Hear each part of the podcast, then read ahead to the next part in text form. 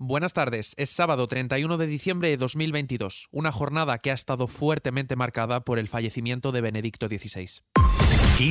Noticias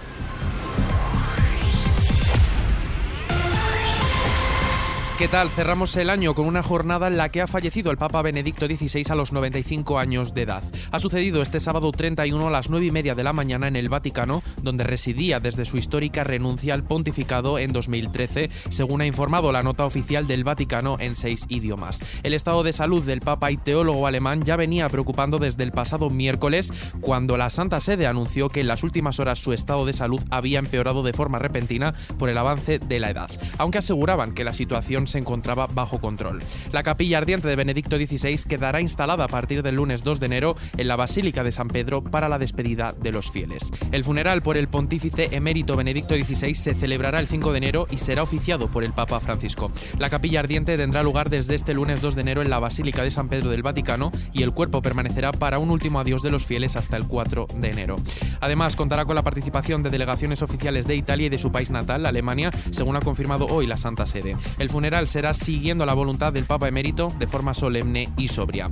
La muerte del Papa ha sido recibida con pesar por parte de gobiernos e instituciones. Empezamos en el plano internacional. El presidente de Rusia, Vladimir Putin, ha calificado al Papa emérito como un destacado religioso y estadista. Lo ha hecho en un telegrama al Papa Francisco en el que ha destacado además que durante su pontificado se establecieron relaciones diplomáticas plenas entre Rusia y el Vaticano y se desarrollaron las relaciones entre las iglesias ortodoxa y católico romana.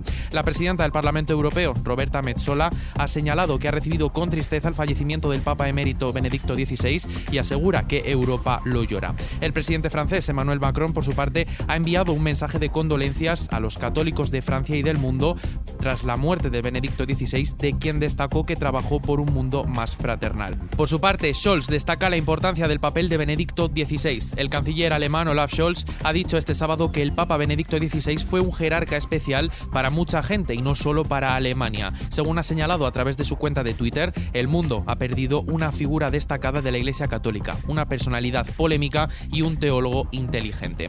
Seguimos con la presidenta de la Comisión Europea, Ursula von der Leyen, que ha querido destacar la fuerte señal que Benedicto XVI envió con su renuncia al cargo, ya que demostró que se veía a sí mismo primero como un siervo de Dios y de la Iglesia. Así lo ha puesto de manifiesto la presidenta en un tuit. También se ha pronunciado la primera ministra de Italia, Giorgia Meloni, trasladando su pésame y el de toda Italia al Papa Francisco. Meloni además ha subrayado que era un hombre enamorado del Señor. La ONU, por su parte, recuerda el compromiso de Benedicto XVI. El secretario general de Naciones Unidas, Antonio Guterres, ha expresado sus condolencias por la muerte del Papa y ha recordado su compromiso tenaz con la no violencia y la paz. En un comunicado, Guterres ha descrito al Papa emérito como un hombre humilde de oración y estudio. Salimos del plano internacional y nos vamos a la Iglesia Católica Española que llora este sábado la muerte del Papa emérito, al que agradecen su entrega y su trabajo por alentar la fe. La Conferencia Episcopal Española ha destacado la profunda huella que Benedicto XVI dejó en los católicos españoles durante sus ocho años de pontificado en los que visitó nuestro país hasta en tres ocasiones y aprobó la mayor beatificación de la historia al proclamar beatos a 498 españoles. La última visita de su pontificado fue en 2011 a Madrid con motivo de la Jornada Mundial de la Juventud. Por otra parte, desde el mundo de la política le recuerdan como un gran intelectual y teólogo. Felipe VI resalta el fecundo legado intelectual del Papa. El rey Felipe VI ha enviado un telegrama de pésame al Papa Francisco con el que ha expresado la gran tristeza que le ha producido la noticia de la muerte de Benedicto XVI. En él, el rey ha destacado el fecundo legado intelectual que ha dejado el Papa emérito Benedicto XVI, fallecido este sábado en Roma a los 95 años. Además, ha señalado su extraordinaria vocación de servicio, humildad, entrega y amor. El presidente del gobierno, Pedro Sánchez, ha recordado al Papa Benedicto XVI como un gran teólogo que estuvo entregado al servicio de los demás. Sánchez ha expresado en su cuenta de Twitter sus más sentidas condolencias a la Iglesia Católica por la muerte este sábado del Papa emérito.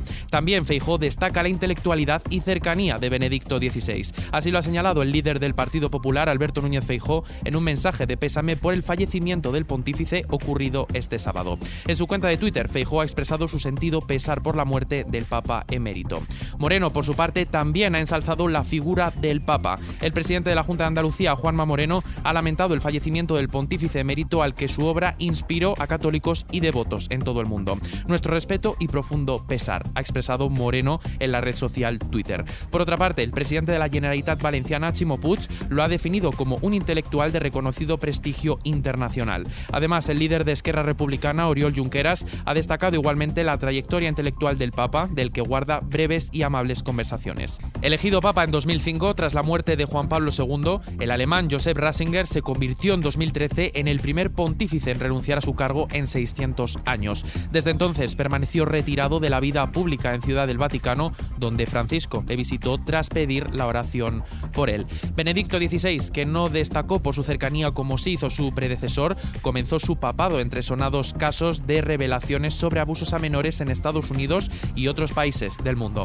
De hecho, en 2008 expresó públicamente su vergüenza y se reunió con algunas de las víctimas convirtiéndose en el primer pontífice en hacerlo.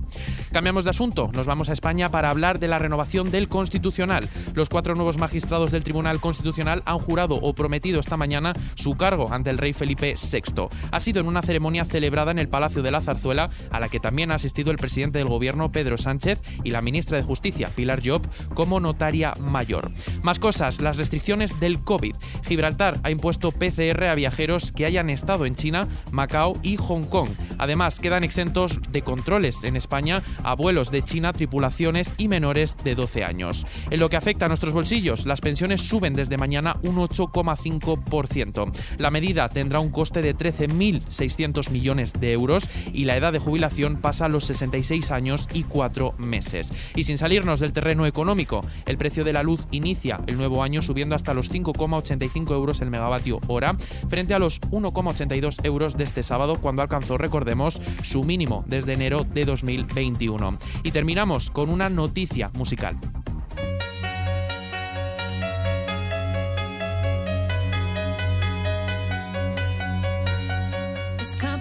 David Guetta despide el año en Lima. El DJ dará un concierto de fin de año en la Costa Verde, donde ha prometido ofrecer una experiencia inigualable. El 2022 se cierra de la mejor manera posible con David Guetta en los escenarios presentando sus mejores éxitos como Don't You Worry y Remember.